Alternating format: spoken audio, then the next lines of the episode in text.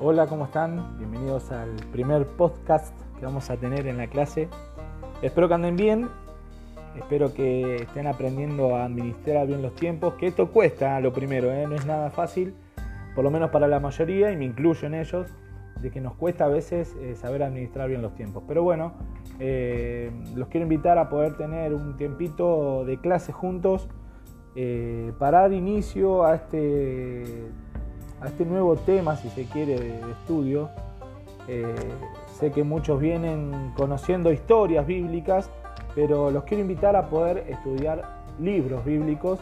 Más específicamente, eh, este estudio se va a tratar sobre los evangelios, Mateo, Marcos, Lucas y Juan, así que los invito a nuestro primer podcast de la clase.